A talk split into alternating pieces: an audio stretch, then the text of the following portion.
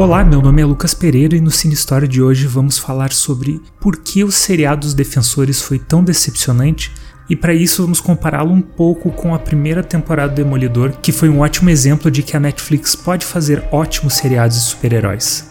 Avisando que nesse episódio tem spoilers. Agora que já se passaram algumas semanas da estreia de Defensores na Netflix, chegou a hora de falar desse seriado que eu mal conheço e eu acho uma merda.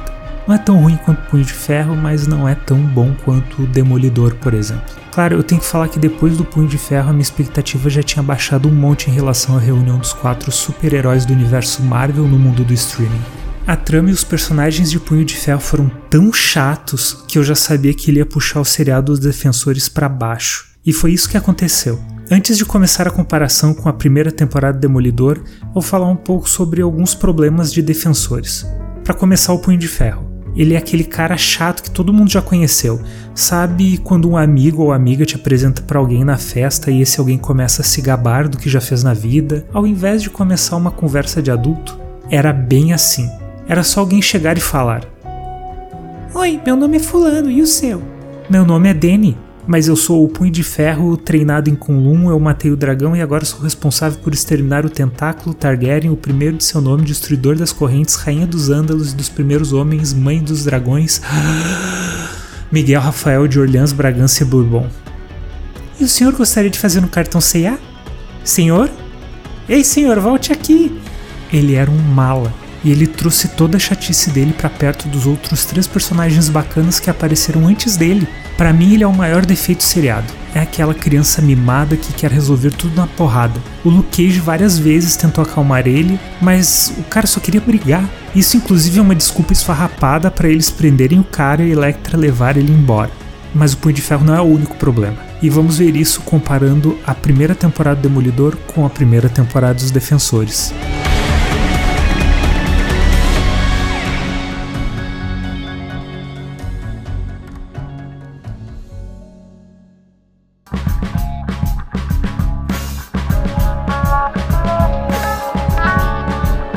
Em primeiro lugar, o Demolidor tem um tema bem definido e bem trabalhado que é os fins justificam os meios.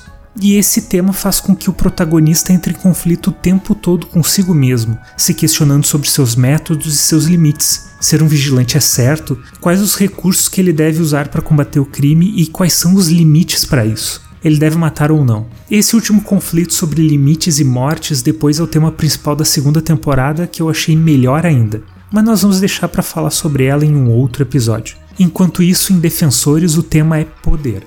Mas não é sobre o que fazer com poder, ou as responsabilidades do poder, ou até onde podemos ir para obter poder é sobre poder e ponto final. E nós podemos ver isso nas exposições dos bandidos durante o seriado, principalmente durante as disputas internas da cúpula do Tentáculo, em que eles questionavam a liderança da Alexandra, que é a personagem da Sigourney Weaver, e ela ficava trazendo à tona lembranças das tentativas de golpe que ela já sofreu.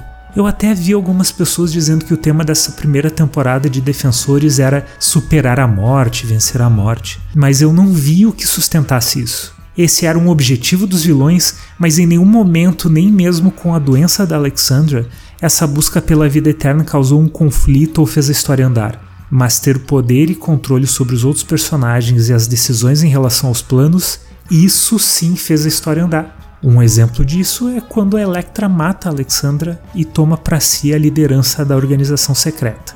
Outro ponto que faz a primeira temporada Demolidor ser tão boa ela é uma história sobre dois homens com o mesmo objetivo, mas métodos e filosofias diferentes. O Demolidor tem um antagonista à sua altura, não só na capacidade de vencer uma luta, mas na força de vontade para superar obstáculos e conseguir atingir os seus objetivos. O Wilson Fisk também vai aguentar as porradas físicas e as falhas dos seus parceiros do crime. Isso porque os dois estão focados em construir uma cidade e principalmente uma vizinhança melhor em Hell's Kitchen, reerguendo a cidade após o ataque alienígena que aconteceu no primeiro filme dos Vingadores. Os dois são motivados por um objetivo maior e isso fica bem claro, não só porque eles falam isso, mas porque eles agem perseguindo esse objetivo. Acontece que os métodos criminosos do Fisk são exatamente o que o Demolidor combate, logo o seu enfrentamento parece bastante natural. E além disso, tudo que acontece tem significado e faz diferença. A entrada da Vanessa na vida do Fisk, por exemplo, é o encontro de uma parceira para o crime que fará dele um vilão ainda mais perigoso. E por outro lado, os questionamentos dos amigos de Matt Murdock sobre a sua vida de vigilantismo vão trazer um pouco mais de fragilidade às convicções do herói. Isso cria problemas palpáveis, reais e que fazem a história ser mais interessante ao contrário de defensores. Eu vou citar um dos problemas que aparece primeiro ali em relação aos bandidos. Eles ficam um tempo dizendo: Olha, tem um dos nossos que está na América do Sul e tu sabe que ele é um cara perigoso, ele é fodão. Quando ele chegar vai virar um inferno, porque quando nós cinco nos juntamos o bicho pega. Daí o cara chega e ele é um merda que já foi derrotado no seriado Punho de Ferro e ele não faz nada. Chega com uma conversinha para Colin e não consegue nem fazer ela se questionar sobre em qual lado ela deve estar mas eu até entendo porque eles não criam conflito, porque eles não querem forçar aquele ator horrível que faz o punho de ferro a tentar atuar e demonstrar emoções ao ver sua namorada pendendo pro lado dos bandidos que ele passou mais da metade da vida treinando para combater. Isso teria sido uma oportunidade perdida se tivesse um ator bom fazendo esse papel. Em Defensores, o mais perto que nós temos de ter um antagonista é a Electra. E isso acontece não porque a história constrói o arco dela de uma maneira coerente e através das suas ações, mas por causa do Demolidor. O mais próximo que temos de um antagonismo coerente aos heróis é o leve conflito entre a Jessica Jones, o Luke Cage e o Punho de Ferro querendo eliminar a Elektra e o Demolidor querendo salvar ela. E por último, além dessa falta de conflito, dessa falta de um antagonismo interessante, os personagens e o contexto do Demolidor são muito melhores que da série dos Defensores. Se a gente começa pensando em dar uma nota de 1 a 10, qualquer história que tem o Punho de Ferro já começa perdendo 4 pontos, mas vai muito além do Punho de Ferro. Além dele ser mala, os personagens que eram bons em seus seriados foram muito mal aproveitados. Tinha todo um mistério para ser descoberto, e ao invés de você colocar a detetive do grupo para investigar e montar as peças do quebra-cabeça, o que você faz? Coloca os bandidos para explicar o plano e as motivações a cada cinco minutos, tanto uns para os outros, o que é estranho porque eles já deviam saber qual era o plano deles, quanto para os heróis, fazendo isso como se estivessem num filme do James Bond. E esse é só um exemplo de como os personagens foram mal aproveitados, mas eu não quero me alongar nisso. Enquanto no Demolidor, os planos vão sendo revelados aos poucos e às vezes até mudam, como no momento em que a Vanessa tentou dar um caminho um pouco diferente para o Wilson Fisk atingir os seus objetivos e as coisas saíram do controle. Isso é muito bom, porque mantém o interesse e faz com que a história seja crível e se desenrole de uma maneira inteligente. Nos seriados defensores, boa parte dos problemas acontecem porque os protagonistas foram idiotas. E por falar em idiotas, eu gostaria de encerrar falando rapidinho de dois momentos que parecem ter sido roteirizados por crianças. O primeiro é quando o Demolidor quebra a câmera da Jessica Jones para destruir as fotos que ela tirou dele fazendo parkour por Nova York. Sério, se tu bater uma câmera na parede, mesmo que tu seja muito forte, ela não irá perder as fotos. Sabe por quê? Porque era uma máquina digital, tinha um cartão de memória que não vai quebrar com aquele impacto, e não um filme que ia queimar se fosse exposto à luz. Era só ela pegar o cartão de memória e tava tudo certo. O segundo momento é uma desculpa muito esfarrapada.